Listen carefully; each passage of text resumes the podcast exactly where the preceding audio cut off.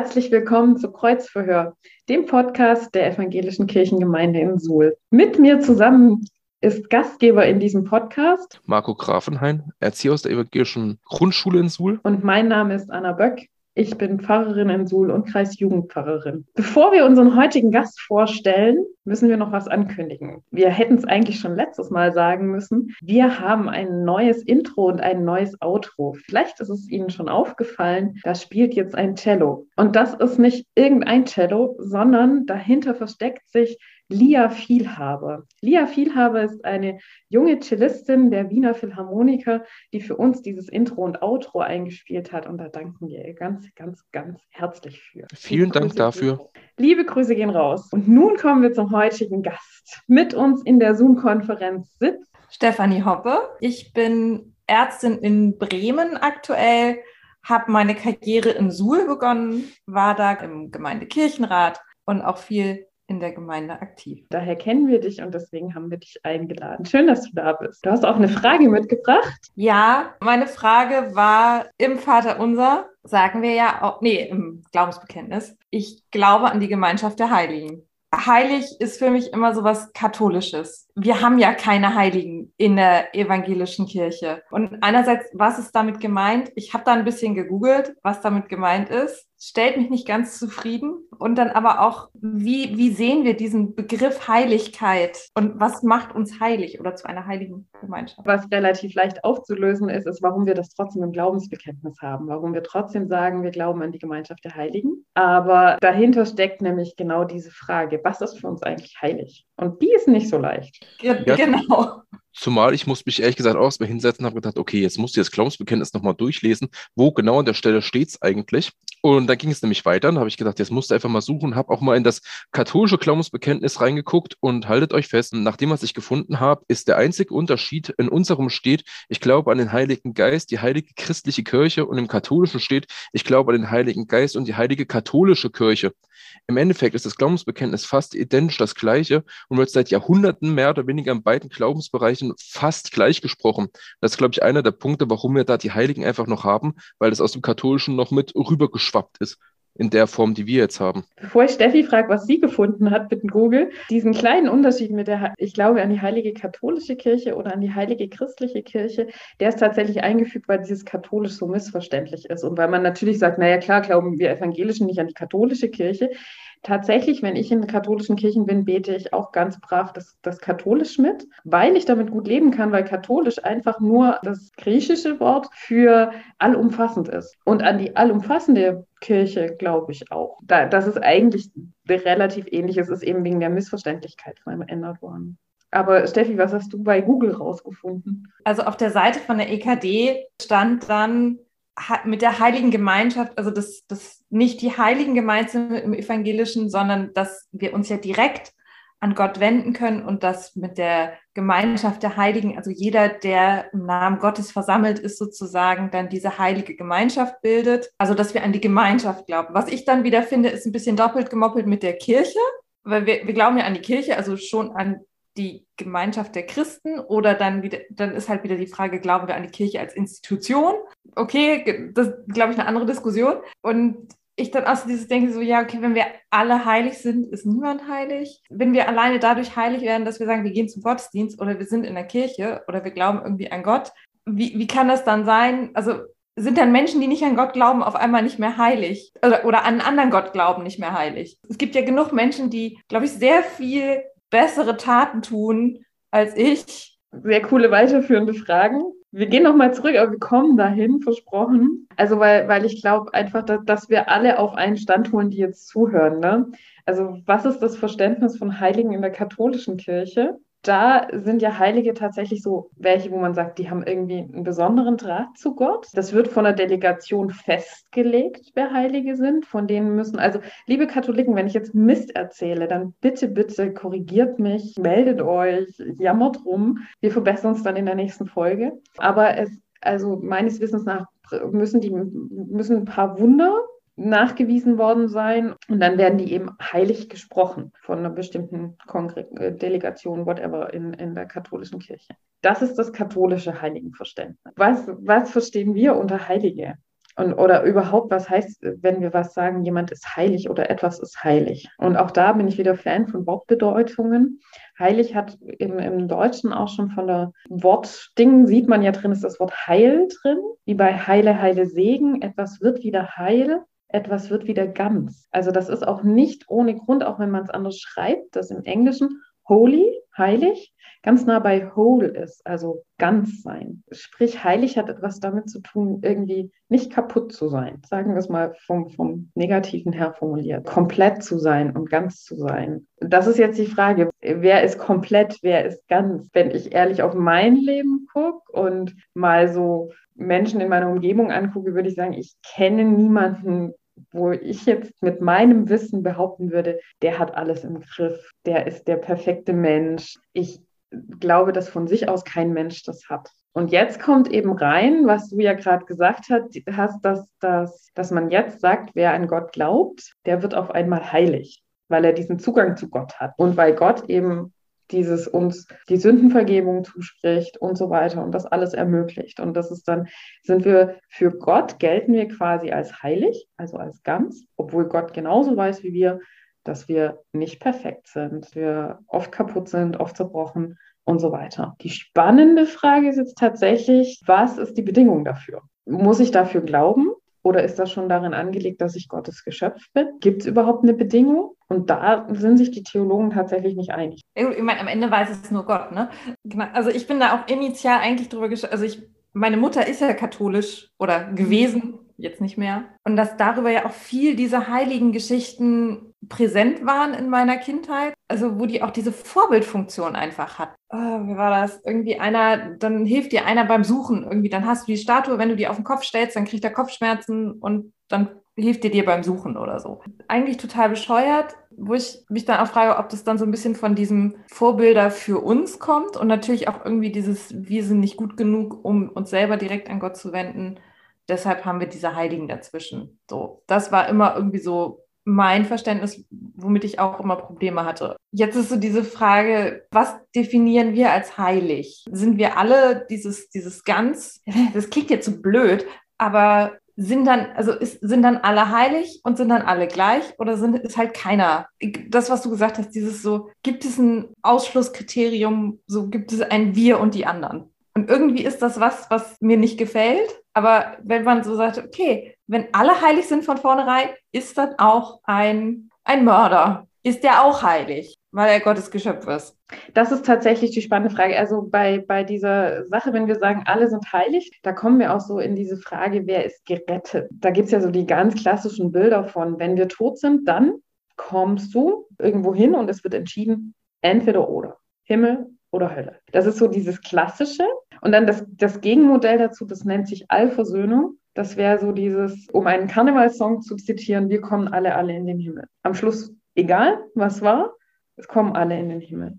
Tatsächlich kann ich nicht 100% die Antwort sagen. Ich habe Tendenzen, was ich sage, was, was ich glaube, was für mich stimmig ist. Und ich glaube, dass es auch nicht so simpel ist. Eine Vorstufe dazu wäre für mich, also dieses katholische Denken, sorry, liegt mir sehr, sehr fern, liegt vielleicht auch daran, dass ich sehr bewusst nicht mehr katholisch bin, weil das ist nochmal so ein, ähm, da entscheidet sich Himmel und Hölle nur danach, ob ich, ob ich wirklich immer alles richtig gemacht habe. Ne? Also es gibt so, so, so, so diese Himmelstür, die es zu erreichen gilt. Und da ist so eine Treppe davor und die muss man hochsteigen. Und wehe, man macht irgendwas falsch, wehe, man macht irgendwas nicht richtig, dann stürzt man wieder ein paar Stufen runter. Man muss sich total abmühen und anstrengen. Und das, finde ich, ist ein ein ganz großes Leistungsbild.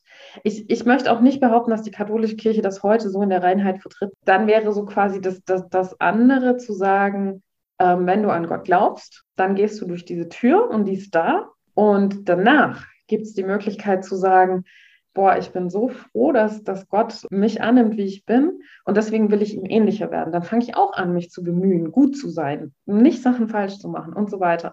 Aber nicht, weil ich irgendwo hinkommen will, sondern aus einer Dankbarkeit raus. Das ist nochmal ein bisschen was anderes. Und dann ist halt die Frage, ob man sagt, ja, aber braucht es diese Tür am Anfang? Braucht es wirklich dieses, dass ich sage zu diesem Gott, ja. Und da sage ich, das weiß ich nicht sicher. Aber ich glaube daran, dass das auf jeden Fall es nicht verkehrt sein kann, an diesen Gott zu glauben. Um nochmal zurück auf die Frage von dem Mörder zu kommen, ob der heilig ist. Im Glaubensbekenntnis steht ja auch drin, dass Jesus kommt, um die Lebenden und die Toten zu richten. Von der Sache her wäre rein theoretisch auch der Mörder in dem Rahmen erstmal ein Heiliger, weil dieses große Richturteil steht ja noch aus. Von dort wird er kommen, zu richten die Lebenden und die Toten.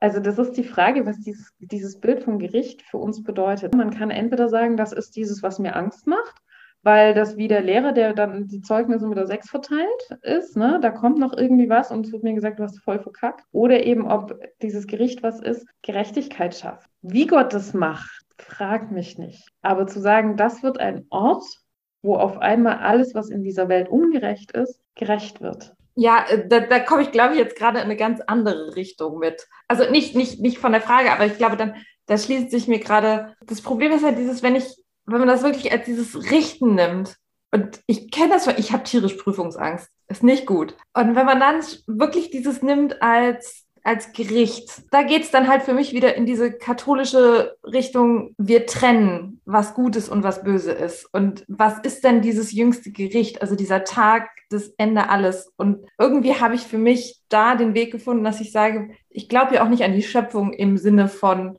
sieben Tage, tralala, sondern wo ich mir dann denke, das war irgendwann mal eine Erklärung, die man sich überlegt hat und jetzt hat man halt eine bessere. Wo ich mir diese, diese, diese Vorstellung von, die Welt wird irgendwann enden und dann kommt Gott und richtet uns alle, das ist für mich so abstrakt oder dann kommt dieses Monster und frisst die Seelen und ich weiß, das Universum wird wahrscheinlich irgendwann enden, irgendwann implodieren. Unsere Sonne wird uns irgendwann auslöschen. Wir werden uns vielleicht vorher irgendwann auslöschen. Aber so an diese Vorstellung von dem jüngsten Gericht, vor allen Dingen, wer weiß, ob es Aliens gibt oder so, ne? Dann kommen wir in die Richtung, ist dann Gott, der Gott des Universums, gibt es dann Götter für jede eigene Welt? Genau, ich lasse mal die Aliens kurz beiseite, vielleicht kommen wir zu denen noch. Ich kann das voll nachvollziehen, dass du sagst, dieses Bild vom Gericht funktioniert für dich nicht, weil mit diesem Bild in der Geschichte der Kirche schon wirklich viel Scheiß gebaut wurde. Weil das wurde regelmäßig benutzt, um Macht auszuüben über weniger Mächtige.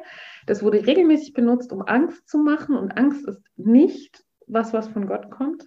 Aber ich versuche mal, ob ich dieses Bild nochmal, also gerade mit der Prüfung, nochmal für dich gewinnen kann. Ich hatte, also ich habe echt auch mein Studium, meine Prüfungen nicht gemocht. Und ich hatte dann in meinem in, meiner aller, in meinem zweiten Examen, das war nach dem Vikariat, da hatte ich eine mündliche Prüfung, die ich bei einem Pfarrer der Württembergischen Landeskirche damals hatte, der, bevor er da Pfarrer war, war er Dozent an der Uni in Greifswald, wo ich auch studiert hatte. Das heißt, wir kannten uns. Und wir haben diese mündliche Prüfung gemacht und ich bin aus dieser Prüfung raus ähm, und dachte, mir ist scheißegal, welche Note ich habe, diese Prüfung war geil. Weil mir saß ein Mensch gegenüber, wo ich wusste, und das hatte ich selten in Prüfungen, der will mich nicht in die Panne hauen, wo ich wusste, der freut sich total, mich zu sehen und der will nur das Beste für mich in dieser Prüfung. Und auf einmal wurde diese Prüfung ganz, ganz anders als alle anderen Prüfungen, die ich hatte. Ich hatte in der Woche jeden Tag ein bis zwei Prüfungen, ne? aber die ist so richtig rausgestochen. Und wenn wir uns das vorstellen für dieses Gericht, von dem die Rede ist in der Bibel, und sagen, der Richter ist Gott und Gott, den kennen wir. Zu dem haben wir gebetet, von dem haben wir Geschichten gehört. Gott sehen wir, wenn wir Jesus angucken. Und Jesus ist echt. Wir wissen, der ist immer bei denen, die schwach sind. Der ist, der redet auch mit denen nicht, die es wirklich verbockt haben. Der redet mit einem Zachäus nicht, der die Leute übers Ohr gehauen hat. Der redet mit der Ehebrecherin nicht, der, wo wir wissen, der ist wirklich barmherzig. Da stehen manchmal, der guckt den reichen Jüngling an und ihm drehen sich die Eingeweide um vor Liebe so ist dieser Richter, dem wir da begegnen werden. Und dann eben zu sagen, warum braucht es dann eigentlich noch das Gericht, wenn da jemand so, wenn der doch eh so voller Liebe ist? Und dann kommen wir nämlich wieder zu dem Mörder, weil wir wissen, dass wir im zwischenmenschlichen Bereich Gerechtigkeit brauchen, weil es nicht, ja, nicht fair wäre den Opfern gegenüber, wenn nicht irgendwas passiert, um da Gerechtigkeit zu schaffen. Wie gesagt, ich habe keine Ahnung, wie Gott diese Gerechtigkeit hinkriegen wird weil wir Menschen sie einfach nicht gebacken kriegen mit der Gerechtigkeit. Aber ich vertraue darauf, dass wenn einer, dann er das schafft. Ich glaube, das ist was, wo wir aus, also oder wo wir vielleicht auseinandergehen, weil für mich ist es viel einfacher zu sagen, ich brauche eine Gerechtigkeit hier auf Erden und manchmal bleibt sie mir verwehrt. Ich finde es aber viel wichtiger, dass ich weiß, am Ende steht eine Vergebung und eine allumfassende Vergebung. Also, dass ich auch, ich, ich persönlich damit leben kann, dass jemand, den ich furchtbar finde, wo ich weiß, dass er Schlimmes getan hat, dass ich sagen kann, aber Gott, nimm ihn so an, wie er ist und auch der kann meinetwegen in den Himmel und zur Erlösung kommen. Mhm. So, das, das wäre was, womit ich leben kann, glaube ich. Das wäre auch ein ich weiß, dass ich das vielleicht nicht kann, aber wo ich glaube, dass Gott das vielleicht kann. Aber und vergeben ist eine Stärke. Vergeben ja, ja genau, aber genau, also dieses, also das, weil, weil, wenn du sagst, dieses Gerechtigkeit schaffen, das, das, äh, da merke ich schon, das triggert mich schon wieder total dass in mir sich alles zusammenkrampft, dieses, muss ich dann doch irgendwie eine Anforderung erfüllen vor Gott? Was ist, wenn ich richtig Scheiße baue in meinem Job? Was ist, wenn ich irgendjemandem, ne, wenn irgendjemand durch mich zu Tode kommt? Dann ist, glaube ich, das eher nicht, dass du vor Gott die Vergebung, die was du bekommst, sondern dass du dir selber vergeben kannst. Ja, genau. Aber wenn man dann sagt, okay, Gott, also ich meine, es kann ja dann sein, dass dann, also die Angehörigen sich, ne, mich hassen, mir sagen, möchte, oder ne, ich werde freigesprochen, weil, keine Ahnung, fahrlässig, was auch immer. Wenn man dann sagt, okay, aber sie wird Gerechtigkeit vor Gott erfahren. Und ich glaube, ich könnte mit meinen eigenen Schuldgefühlen da gerade nicht mit umgehen, aber dann, dann dieses so, dass, dass Gott dann da tatsächlich, also auch wenn es ein Prüfer ist, der einen total gerne hat, wenn man gar nicht sagen kann oder also wenn, wenn gewisse Voraussetzungen nicht da sind. Ich erinnere mich an eine Prüfung, wo die Prüfer auch sehr nett waren und wo eine Mitprüferin, wo ich gedacht habe, sag irgendwas, irgendwas, was du zu Lunge weißt. Du musst nicht mal das denen erzählen, sondern irgendwas, was du zur Lunge weißt, dass die Lunge Luft filtert. Und das hat sie nicht gesagt und dann ist sie trotzdem durchgefallen. So, also dass das, das trotz allem guten Willen dann richten ist. Und das ist irgendwas, das geht mir völlig ab, weil ich irgendwie darauf hoffen will, hoffen muss, an, also an vielen Stellen, also in meinen, meinen schlimmsten Stunden war das für mich so wichtig zu wissen, dass wenigstens einer richtet oder verurteilt mich gerade nicht dafür. Und genau das ist eine Möglichkeit, die ich sehe, wie Gott Gerechtigkeit schaffen kann, dass es Vergebung gibt. Nur wenn ich in der Seelsorge mit Opfern von Ungerechtigkeit zu tun habe, dann kann ich das denen so in dem Moment nicht nee. sagen. Aber natürlich wäre das eine Form, dass die das in dem Moment dann schaffen, diese Vergebung auch. Aber es muss eben, also Gott muss, das, muss irgendwie diese Möglichkeit hinkriegen. Aber das, also ich, ich, ich sehe das durch, also ich, ich, ich bin da dann irgendwie immer, wenn ich so am Ende dieser Überlegungen bin, dass ich sage, Gott, ich bin froh, dass das dein Job ist und nicht meiner. Und ein Aspekt aus der Psychologie, sämtliche Negativerfahrungen, die du gemacht hast mit anderen Menschen zum Beispiel, werden dich immer weiter beschäftigen, bis du es geschafft hast, den Personen zu vergeben. In dem Moment, wenn du es geschafft hast, den Personen zu vergeben, wird das ins Unterbewusstsein und ins Vergessen geraten habe ich selber, bei mir hatten wir das Thema eigentlich bei, den, bei der Wildnispädagogik-Ausbildung, hatten wir das thematisiert, wo ich gedacht habe, gut, ich habe so ein paar Probleme, die mich da echt be belastet haben. Menschen, wo ich gesagt habe, ich will den, aber für das, was sie mir teilweise angetan haben, will ich aber nicht vergeben. Und irgendwann kam der Punkt, wo ich dachte, was hast du eigentlich davon, an die ganze Zeit an diesem Problem festzuhalten? Das hat sage und schreibe mir drei Jahre gedauert, bis ich äh, mich dazu durchringen konnte, ich habe den Menschen so selber nie gesehen. Ich habe das der Person auch nie gesagt. Aber ich habe für mich innerlich damit einen Frieden machen können. Und das ist jetzt ein Punkt, wo ich sagen kann, ich kann drüber reden, es stört mich nicht mehr. Es geht mir eigentlich am Arsch vorbei. Weil ich mein, meinen inneren Frieden damit machen konnte, ich der Person somit vergeben konnte und es mich damit nicht mehr verletzt. Das ist auch so ein Punkt des Vergebens. Es gibt ja auch dieses Sprichwort Fehler, weil du gesagt hast, du hast Angst, ähm, wenn du mal beruflich was passieren soll. Du sagst nicht, dass du Angst hast, aber dass du froh bist, dass dann dieser Vergebensaspekt dabei ist. Da gibt es die schöne Sprichwort, Fehler sind menschlich und Vergeben ist göttlich. Das genau. ist mir vorhin so der Punkt, der mir irgendwie immer zu, der Kopf ist mit diesem Sprichwort gerade rumgewuselt. Darum habe ich gedacht, das musst du jetzt unbedingt mal aussprechen. Genau, ich weiß ganz genau, in meinem Job ist passieren Fehler und es wird der Moment kommen, wo auch ein gravierender Fehler passiert. Das passiert in jedem Beruf. Ne? Genau, das passiert in jedem Beruf und das ist auch was, ne, das, das ist auch was, wo ich, wo für mich die Sache ist, man muss sich dann auch in der Lage sein, sich selber vergeben zu können. Dieses Richtig. Aber das ist was, das ist für mich der erste Schritt. Und ich finde es witzig, dass du das gerade gesagt hast, weil ich, also ich finde es bewundernswert, dass du das kannst, weil. Hat drei Jahre gedauert. Genau, also das war nicht leicht. Du, ich bin halt erst noch so an dem Punkt, wo ich sage, man hat ja schon so ein bisschen dieses Zwang, oder, oder hatte ich eine Weile dieses so, dass man das Gefühl hat, wenn ich ein guter Christ bin, muss, ich, muss es für mich okay sein, dass ich diese Person nicht mag. Oder dass es für mich schlimm ist, was diese Person mir angetan hat. Also, dass ich der Person vergebe. Und wenn das so am Anfang ist, geht das meistens nicht. Also, dass man. Genau. dass man erstmal annehmen muss, ich darf auch eine Weile wirklich wütend auf dich sein und das annehmen, dass das jetzt schlimm für mich ist. Und ich, und das ja auch viel dann mit eigenem Wachstum zu tun hat, dass man sagt, okay, wie gehe ich damit um, auch wenn das für mich eine Situation ist, die ganz furchtbar ist, ganz unaushaltbar ist und man dadurch dann an einen Punkt kommt, wo man sagt, okay, ich kann damit umgehen und wo ich noch an so einem Punkt bin, wo ich sage, ist es okay, dass ich die Person hasse? Und tatsächlich finde ich drei Jahre relativ kurz, ne? Also, also Vergebungsprozesse ähm, sind Dinge, die teilweise über den Tod mancher Personen hinausgehen oder sowas. Also ich muss auch ehrlich sagen, zu dem Problem, ich habe keine Ahnung, wie viele Jahre dazwischen waren, also zu dem, was bestand und zu dem, was ich vergeben habe, sind locker mal, glaube ich, auch elf Jahre, na, elf Jahre. Ach, keiner müsste ich jetzt nachrechnen. Es sind viele Jahre dazwischen gewesen. Und da wirklich auch, auch am Anfang, als es das Thema aufkam, ich für mich, als wir darüber geredet haben, kam ich für mich wirklich am Anfang zu dem Entschluss, ich will der Person aber aktuell nicht vergeben. Ich bin stinkig auf die, ich bin sauer und das hat mich, äh, mich verletzt, das hat mich teilweise in meiner kompletten Einstellung, die ich mit, vom Leben erwarte und was ich in das Leben bringen wollte, komplett erschüttert gehabt. Und ich wollte der am Anfang auch nicht vergeben. Und irgendwann kam dann so wirklich bei mir dieser innere Moment, wo ich darüber nachgedacht habe, was habe ich eigentlich davon? Im Endeffekt, das war der Punkt, der mir dann rausgeholfen hat, habe ich das geschafft, dass die Person immer noch eine Macht über mich hat. Und das ist das, was ich nicht mehr wollte. Ich habe irgendwann erkannt, dadurch, dass ich im Prinzip immer noch diese Wut rübergebracht habe, die Person kann sich wahrscheinlich an mich gar nicht mehr so wirklich erinnern. Aber im Endeffekt hat sie dadurch immer noch eine Macht über mich. Und ich kann es nicht leiden, wenn Leute Macht über mich haben. Ich bin auch keiner, der gut, gut mit Vorgesetzten umgehen kann, sage ich mal so ich äh, kann das nicht leiden. Wenn jemand mir gegenüber eine, versucht, eine Macht auszuüben, das geht meistens relativ nach hinten los. Wenn man mich als Feind haben möchte, sollte man versuchen, gegen mich Druck aufzubauen und versuchen, mich zu manipulieren oder mir gegenüber eine Macht aufzuspielen.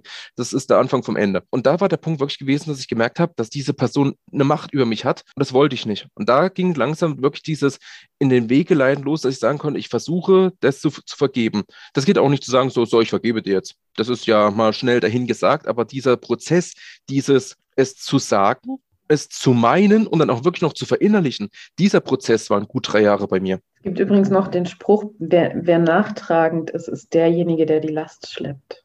Na schön, den kann ich nicht, aber es passt ja. recht gut. Wir, wir, wir hatten fünf Gesprächsgänge vorher. Ähm, davon, äh, Steffi, da hast du die These rausgehauen, es fängt damit an, dass ich mir selber vergebe. Und da würde ich dir tatsächlich widersprechen weil ich glaube, ja, es ist, also es ist ein wichtiger Schritt, sich selbst zu vergeben. Und sich selbst zu vergeben ist hammerharte Arbeit. Drei Jahre, wir haben es gehört. Aber ich nee, glaube, der anderen zu vergeben. Ja, es war ein anderer. Ah, okay, ja, aber sich selbst ist, ist wahrscheinlich doppelt so lang, mindestens. Ich glaube aber, dass der erste Schritt ist, dass scheißegal, ob du das annehmen kannst oder nicht, dass über deinem Leben steht, dass Gott dir vergibt. Und scheißegal, ob du das glaubst oder nicht. Also das, weil, weil das ist ja so eine universale Liebe und Vergebung, da, das ist einfach total einnehmend. Das geht so weit, dass Luther das zu, zu quasi einem Wesensmerkmal macht. Luther sagt, wir sind simul justus et peccator. Wir sind gleichzeitig, also simul gleichzeitig, justus gerecht, et und Pekator, Sünder. Also wir sind gerecht und Sünder zugleich. Gerecht, weil eben Gott uns vergibt. Deswegen quasi sieht er uns, als, als würden wir nie was, was verbocken. Und natürlich weiß Gott aber auch gleichzeitig, dass wir uns anstrengen können, wie wir wollen und trotzdem Menschen verletzen, trotzdem, also schon allein mit der Globalisierung, ne? ich muss nur in, in den Supermarkt gehen und Essen kaufen und ich habe mich schuldig gemacht an Menschen, die an anderen Orten auf diesem Planeten leiden. Ich habe mich schuldig gemacht an der Schöpfung. Ich, das heißt, ich bin immer irgendwie Sünder und trotzdem gilt, ich bin Justus, ich bin gerecht vor Gott, ich bin, mir ist vergeben. Finde ich eigentlich genauso, weil ich rational sage ich mir immer, Gott hat dir schon vergeben. Und wenn man sich dann selber irgendwie damit ein bisschen ins Reine kommt, dann kann man das auch annehmen. Dieses Annehmen ist meistens, also deswegen meinte ich das so als erster Schritt, weil wenn man sich sagt, so ja, es ist okay, es ist okay, es ist okay, ne, Gott vergibt dir oder es ist gar nicht so schlimm. Das kann man sich hundertmal sagen und es wird dadurch trotzdem nicht wahr. So, oder man begreift es für sich nicht als mhm. wahr. Es rutscht nicht vom Kopf ins Herz. Genau. Und in dem Moment, wo man dieses selber vergeben kann, dann kann man halt auch annehmen, okay, es ist mir vergeben oder ich vergebe mir selber. Davor ist es irgendwie, ich hoffe, Gott vergibt mir das irgendwie. So fast flehend, fast bittend lass irgendjemand netter auf mich schauen, als ich es selber tue. Da muss ich sagen, finde ich die Metapher mit dem allmächtigen Vater sehr schön, weil im Endeffekt auch Eltern werden ihre Kinder, egal was sie verbocken, immer lieben. Es sei denn, die Eltern haben irgendwelche Probleme, aber im Normalfall kannst du als Kind verbocken, was du willst, deine Eltern werden dich trotzdem immer lieben. Das ist diese Metapher mit dem ähm, allmächtigen Vater, finde ich da immer sehr schön. Das Bild funktioniert, wenn du in, also sowohl in einer gesunden Familie aufgewachsen bist, als auch selber diese, diese, dieses Bild kennst für dich. Mit meinen Kontis muss ich tatsächlich immer auch herausarbeiten, wenn, wenn in der Bibel vom liebenden Vater die Rede ist, dann ist das quasi der perfekteste Vater, den ihr euch vorstellen könnt. Und unter Umständen nicht wie euer Vater, der seit ihr auf der Welt seid kein einziges Mal auf. Oder, oder, oder. Ne? Auch da merken wir selbst in ich dieser Klammer Rolle, Vater mal aus, mach Eltern draus. Ja, scheiße, ja, auch, auch da Mütter können missbräuchlich ja, sein. Gar kein Deswegen sage ich, äh, wenn es normal, also normale Eltern sind, nicht genau. die irgendwelche selber große Probleme im Hintergrund haben. Aber auch das ist ja wiederum in diesem Scheitern mit beinhaltet, was vergeben ist, weil wir Menschen, weil Gott uns Menschen so liebt, wie wir sind. Ja. Und auch in dem Scheitern, wenn wir als Eltern scheitern oder ähnlich. Das Problem ist, als Eltern zu scheitern, du merkst, wenn du gescheitert bist, spätestens na, ungefähr mit 18, wenn du dann merkst, okay, die kriegen ihr Leben gebacken, ja oder nein, dann weißt du ungefähr, okay, hat funktioniert oder nicht funktioniert. Davor ist es einfach nur so mal ins Blinde tippen. Ja, also jetzt inzwischen, mit 30 ist man ja dann irgendwann auch, oder ich bin mit meiner Mutter jetzt an so einem Punkt, wo man dann auch darüber redet, wie sie sich vorgeworfen hat, als wir diese ganze prägende Phase hatten oder ja jetzt meine Brüder immer noch da irgendwie drin sind, was sie sich dann ja auch an Fehlern vorwirft, wo ich mir denke, ich, ja, ich habe ja auch in dieser Zeit manchmal auch Fehler vorgeworfen, teilweise auch ganz andere Fehler vorgeworfen, wo ich immer weiß, ist, also dieses, ich würde das auch unterschreiben, dass ich sage, wie die Liebe von einem Kind zu einem Elternteil sie wird immer meine Mutter sein und ich werde sie immer dafür lieben und sie müsste schon, also ich, ich weiß nicht, was sie machen müsste, dass sie nicht meine Mutter, also dass ich sagen würde, das ist nicht mehr meine Mutter oder ich, ich schmeiße sie aus meinem Leben raus. Das sind Bilder, wie gesagt, die für euch funktionieren. Ja, genau, also ne? ich glaube, wenn man, wenn man in, also ich bin halt in so einer, ich habe halt so eine, ich habe halt das Glück, in so einer Familie aufgewachsen zu sein. Wenn man das nicht und, und, wenn sie nicht bei vielen funktionieren würden, würden sie auch zum Beispiel nicht so in der Bibel stehen. Ne? Also die Bibel spricht ja von Gott als Vater und übrigens auch als Mutter. Nicht ganz so prominent, aber tut sie auch, weil dieses Bild für viele, viele, viele funktioniert. Ich bin dann immer der äh, Anwalt derjenigen, für die das Bild nicht funktioniert. Genau, und ich sehe das ja mehr dann irgendwie bei Patienten oder so, wo man eigentlich schon sagt, so ja, okay, deine Sucht war eigentlich schon vorprogrammiert. So, wenn man sagt, dein, dein, dein Vater war Alkoholiker, deine Mutter war Alkoholiker, die haben dich alle geschlagen, was weiß ich, schmeiß noch eine Vergewaltigung da rein, dann, dann, dann passt das Bild natürlich nicht. Aber wo ich mir auch denke, wahrscheinlich auch für die Leute gibt es irgendwelche Bezugspersonen, wo man sagt, man hat dieses halt Agape, ne, diese, also diese Liebe ohne Bedingungen, wo man, wo man weiß, da kann eigentlich kaum was dazwischen kommen. Mhm. Auch da ist ein Liebesverhältnis zwar ein absolut gestörtes, aber definitiv eins da. Auch wenn es hart ist. Auch, aber wie gesagt, da, auch da ist eins da. Zwar aus unserer Sicht ein absolut gestörtes, ein, ein absolut krankhaftes ein Liebesverhältnis, was im Endeffekt mehrere Beteiligte wirklich krank macht, aber es ist trotzdem eins da. Aber ich glaube, dann kommen wir wieder in diese Vergebungsschiene. Weil ich ja, glaube, definitiv. Und das ist genau dieser Punkt, was diese Vergebung ja mehr oder weniger so wichtig macht. Ja, aber wo ich mir dann manchmal denke, da macht dann vielleicht, also das klingt jetzt doof, aber Hass dann auch manchmal frei, dass man sich dann sagt, ich muss diese Person nicht, ich muss jetzt meine Mutter, meinen Vater, in meine, meinem Fall damals, ich muss meinen Ex-Freund nicht dafür vergeben oder dafür lieben, dass er so scheiße war, sondern ich darf ihn jetzt auch dafür hassen und mich davon frei machen, von diesem Gefühl, mich ihm gegenüber verpflichtet zu sein. Und ich glaube, da kommen wir jetzt wieder in diese katholisch-evangelische Schiene rein.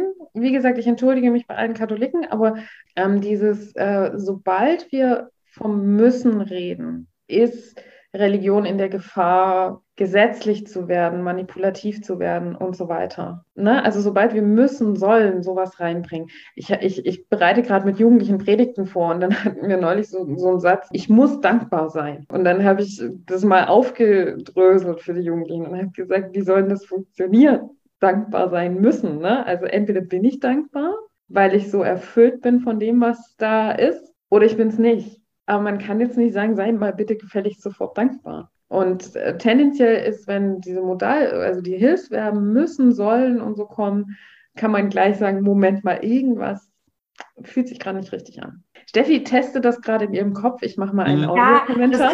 Man sieht, dass sie überlegt, ob Das, ein das passt jetzt, passt jetzt dann auch gerade zu Jahresanfang gute Vorsätze, ne? Aber gute Vorsätze ist was, wo du sie dir selber sagst. Ich möchte da jetzt das durchziehen. Ja, aber ganz oft ist es ja dieses, ich sollte, weil es für mich gesünder wäre. Also wenn du einen Vorsatz mit ich sollte anfängst, kannst du ihn gleich vergessen. Genau. Ich sollte, den, kannst du im Prinzip nehmen, kannst du auf einen Zettel Papier schreiben und den Papierkorb werfen. Das ist genau das äh, Ergebnis von diesem Vorsatz. Ja, genau, das ist ja auch so ein Grund, warum ich mir das dann nicht mache, weil ich mir denke, das, was ich machen möchte, oder das mache ich ja aus einer anderen Motivation und dafür brauche ich keinen Jahresanfang. Sondern dann sage ich, entweder mache ich es oder ich mache es nicht, oder ich sehe den Sinn darin und möchte das für mich tun. Da bin ich voll bei dir. Ne? Ja, oder eben auch, also was, was ich finde, was auch legitim wäre, zu sagen, ich möchte das tun für Gott oder so. Aber eben nicht, weil Gott es von mir einfordert, sondern weil ich weiß, dass es besser wäre und, und, und Gott das wahrscheinlich auch cool fände. Oder also ich, ich sage zum Beispiel immer, mein, mein Engagement, mein politisches, das, das kommt nicht daher, dass ich sage, ich muss jetzt hier als Staatsbürger mich einsetzen oder so, sondern das kommt aus diesem, dass ich sage, ich, ich glaube an einen Gott. Und ich glaube, dieser Gott ist unglaublich gut, voll von Liebe, ein Backofen voller Liebe, sagt Luther. Und dieser Gott, der hat aber auch eine Sehnsucht für diese Welt. Er wünscht sich Gerechtigkeit für diese Welt. Auch wenn ich weiß, dass ich es nie schaffen werde, hier aus eigener Kraft Gerechtigkeit für alle herzustellen, so möchte ich doch in dieser Sehnsucht andocken von Gott nach Gerechtigkeit und gucken, dass ich im Kleinen irgendwie diese Welt ein bisschen besser mache. Und das ist nicht, weil ich glaube, ich muss oder sollte oder sonst wie, sondern weil ich so mich da reingebe in diese Sehnsucht, dass dann auch meine Sehnsucht wird. Das ist eigentlich sehr schön. Eigentlich. Nein, nein, nein, ich finde gerade, dass du das da für mich gerade was angesprochen hast, wo ich gedacht habe, ja, das hat mir an vielen Dingen gefehlt oder das ist eine Sichtweise, weil dieses, also diese Ich muss, ich muss, ich muss Sprüche, das ist irgendwas, das ist viel, viel, viel da und auch viel, viel, viel im Alltag da, wo man sagt, ich müsste, ich sollte, ich könnte. Und einfach, ich finde, du hast das gerade sehr schön gesagt mit diesem, also dieses Ich möchte das tun. Für andere, für mich, für Gott. Und dass daraus die Motivation ist und nicht, und dass es dann für Gott okay ist. Also, dass Gott nicht sagt, du müsstest aber. Das ist für mich der Grund, warum ich gerade nicht in die Politik gehe, weil ich nämlich nicht möchte. Ich sehe es dann eher, dass meine Vorstellung, wie ich das habe, dann die, meine Vorstellung von Gerechtigkeit automatisch wahrscheinlich, du hast immer Gegenspieler. Und das ist der Punkt. Ich möchte eigentlich wirklich, eine, wenn es eine Gerechtigkeit ist, möchte ich die Gerechtigkeit so haben, dass die Menschen, die an mi mir oder meiner Gerechtigkeit Interesse haben, zu mir kommen, weil sobald du im Prinzip das im Großen und Ganzen machst, bist du bei irgendjemandem, dass du wieder was aufzwingst. Und das ist der Punkt, was ich, das, was mein großer Kritikpunkt an der Politik ist. Ich weiß nicht, ob ich es ganz verstehe, was du meinst. Also ich kenne das, dass Menschen sagen, ihnen ist tatsächlich das, das politische Klima zu hart, dass sie deswegen sagen, ich mache keine Parteipolitik, engagieren sich aber in NGOs oder eben da, wo sie sagen, da schlägt mein Herz. Weil du, das hatten wir ja gerade, du kannst sowieso nie die ganze Welt retten, aber die, die dann sagen, ich engagiere mich eben auf andere Art und Weise. Gut, als sagen wir so, ich äh, engagiere mich, ich engagiere mich nicht politisch, aus dem einfachen Grund, weil ich der Meinung bin, dass sämtliche Parteien, sei, egal jetzt welche du nimmst, immer in irgendwelchen Extremen arbeiten. Und sobald du im Prinzip bei einer Partei bist, die automatisch dabei sind, andere zu unterdrücken und zu dominieren. Und das ist genau der Punkt, den ich nicht möchte. Ich bin an dem Punkt, die, die mich kennen, die kennen mich, die wissen auch, wie sie mich zu nehmen haben und die finden das, was ich mache, entweder toll, dann kommen sie zu mir und reden mit mir, oder sie können mich eben nicht leiten, was ihr gutes Recht ist. Und dann ist es halt erleben und leben lassen. Aber das ist der große Kritikpunkt, den ich an Politik habe, dass es aus meiner Sicht nur absolutes Dominanzgehabe ist und jeder versucht dem anderen irgendwas aufzuspielen. Und das ist mein großer, also das geht jetzt allgemein an die Politik, was jetzt kein direkt, dass du dich politisch engagierst, sondern einfach wirklich ein großer Punkt direkt gegen Politik allgemein. Nee, das ist ja völlig okay. Ich weiß, ich, ich, ich weiß ja auch, wie, wie, also Parteipolitik hat definitiv diese, diesen Einschlag, dessen bin ich mir sehr bewusst. Und ich muss mich ja auch oft der Kritik stellen. Zum Beispiel, wenn, wenn wir gegen irgendwas demonstrieren, dann ist das ja immer die Frage, darf man überhaupt gegen was sein und so. Das muss man dann vorher für sich schon gut geklärt haben. Nee, wie gesagt, ich bin momentan auch, ich bin gegen sehr viel, aber ich bin nicht dafür, dass ich meine Meinung, wie gesagt, das ist meine Meinung. Ich habe mal ein tolles Sprichwort gelesen, aber das war, Meinungen sind wie Arschlöcher, jeder hat eins. Und das ist einfach so, meine Meinung muss, äh, passt vielleicht mit einigen zusammen, aber nicht mit vielen. Und das ist einfach der Punkt, ich bin nicht der Typ, dass ich meine Meinung allen überstülpen will. Und das ist Politik, das macht Politik momentan permanent. Man kann das vielleicht ja zusammenführen, in dem, ist, genau, jeder hat seine Meinung und jeder hat seinen Weg und jeder hat aber auch, also jeder ist anders und jeder möchte, also ich meine, ihr habt ja beide den Ansatz, ich möchte meine Welt besser machen, sozusagen. Und jeder geht seinen Weg. Was jetzt zum Ziel führt oder in welcher Form das zum Ziel führt, das ist vielleicht anderen überlassen oder das ist das Ergebnis. Du hast gesagt, darf man überhaupt gegen irgendwas sein? Wo ich mir dann denke, ja, natürlich. Weil auch wenn Gott alles meine, meiner Vorstellung nach alles vergeben kann, gibt es doch einfach Sachen, die einfach falsch sind. Und du hast das gerade sehr schön zusammengefasst. Muss ich jetzt einfach gerade mal so sagen. Ich mhm. fand das gerade sehr schön zusammengefasst. Dass es im Endeffekt wir zwei, zwei unterschiedliche Wege gehen, aber im Endeffekt äh, mehr oder weniger ein eigenes Ziel, äh, das gleiche Ziel haben. Ich habe auch überhaupt kein Problem, dass man jetzt irgendwie meinen Weg kritisiert an manchen Stellen, ne? Weil wir, das haben wir ja jetzt von Anfang an, dieses wir können es nie komplett richtig machen als Menschen. Ne? Und ähm, gerade in der Politik passieren Fehler und so. Und politische Strukturen äh, könnten definitiv strukturell besser sein. Das System ist das Problem. Das ist mir sehr wohl bewusst. Und, und deswegen kann, also kann ich auch mit der Unterschiedlichkeit da leben, dass andere Menschen da andere Wege finden. Finden wir noch einen schönen Schlussbogen. Also ich muss sagen, ich fand vorhin das, was die Steffi gesagt hat, cool. Wirklich, ähm, als wir zwei uns gerade unterhalten haben, da hat sie, auch jetzt ist denn so, äh, im kam das ja von ihr, dass wir zwei unterschiedliche Ansätze haben, aber beide im Endeffekt äh, für eine bessere Welt hin wollen. Das hat sie ja so mhm. äh, im Subkontext, äh, Subkontext gehabt. Und das fand ich eigentlich echt cool. Das ist das, was ich auch gemeint habe, was mir gerade so gefallen hat. Ja, das ist ja auch eine Form von heilig, dieses ich, also auch wenn ich nicht perfekt bin, strebe auch nicht, ich strebe auch nicht die Perfektion an, aber ich strebe an, mein Leben dazu zu verwenden, dieses, ja, wenn man es jetzt pathetisch sagt, dieses, ich denke immer, dieses Reich Gottes auf Erden, diese Vorstellung vom Himmel von, ist es alles super toll und alles perfekt, dass man dem irgendwo entgegenstrebt. Also, weil wir, wir versuchen ja alle irgend, oder wo ich mir denke, so, schön wäre, wenn wir Weltfrieden hätten und keinen Hunger hätten und keine Ahnung was.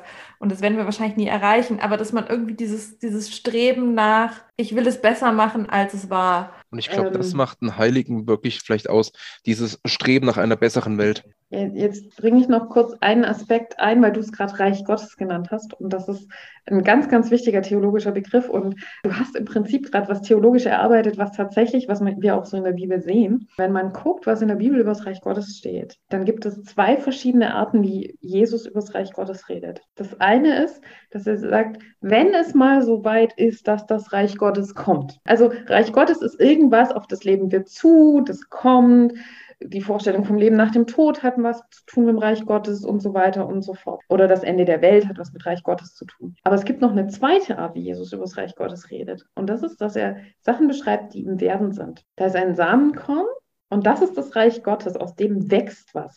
Das ist was, was entsteht, was Zeit braucht, nicht was auf einmal ploppt da ist. Oder der Sauerteig, der braucht, um den ganzen Teig zu durchsäuern. Das ist ein Entstehen, das ist ein sich ausbreiten. Es gibt auch diesen Satz, das Reich Gottes ist mitten unter euch, sagt Jesus. Es ist schon längst da, auch wenn es erst noch kommt. Und, und, und zu sagen, wo entdecken wir Reich Gottes in dieser Welt? Und da bin ich wieder bei dem Punkt, das hatten wir schon mal in einem anderen Podcast, Podcast gehabt, mit, den, äh, mit dem Gesetz der Anziehung. Egal im Prinzip, worauf du deinen Fokus richtest, du wirst Recht behalten. Und so ist das auch im Prinzip, gehe ich davon aus, dass das Reich Gottes schon auf Erden ist wirst du dafür Anhaltspunkte finden.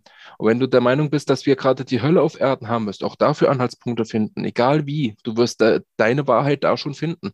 Das ist halt die Frage, wie du deinen Fokus ausrichtest. Und eine Sache, die mir jetzt auch noch, also es ist, so, ne, man hat immer so im Kopf seine, was ich noch sagen wollte zu diesem Thema. Mhm. Ich gehe nochmal zurück zu den Heiligen.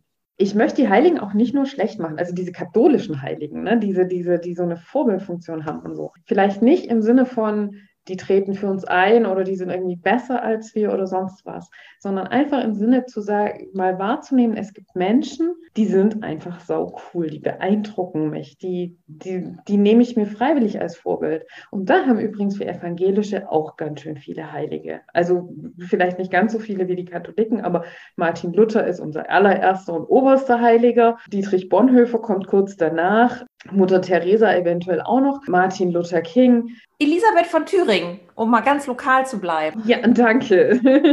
So haben wir Personen, wo wir auch immer sagen, das sind für uns Leute, die bis heute unser Denken prägen, die bis heute ähm, unser Handeln prägen und so weiter. Einer von diesen, der Martin Luther King nämlich, der hat quasi bei allen Leuten gesagt, auch bei denen, die, die politisch komplett konträr zu ihm waren, komplett gegen seine Sache. Und da ging es ja wirklich darum, um Menschlichkeit, ne? auch um, um was ist ein Leben eines farbigen Menschen wert. Ne? Er hat bei jedem dieser Menschen gesagt, findet das Gute in diesem Menschen. Findet das, wo wir, wo wir andocken könnten bei diesen Menschen.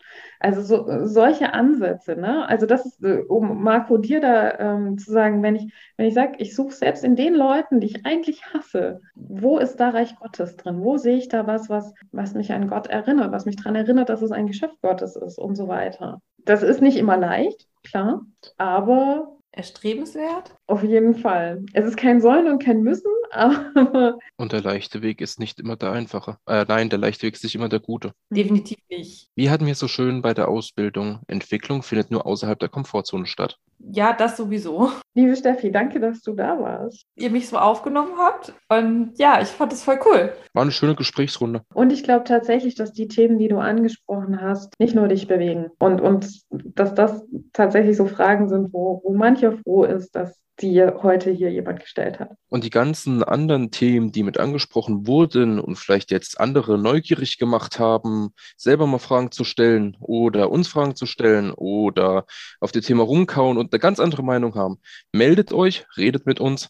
Ihr merkt, man kommt vom einem Thema ganz, ganz, ganz weit weg in andere Themen. Aber es waren heute auch einige Sachen da, die, denke ich mal, noch bei vielen anderen auch Fragen aufgeworfen haben. In dem Sinne, meldet euch, wir suchen Gesprächspartner. Genau, und in diesem Sinne sagen wir Tschüss, bis zum nächsten Mal, wann auch immer das sein wird. Ciao. Tschüss.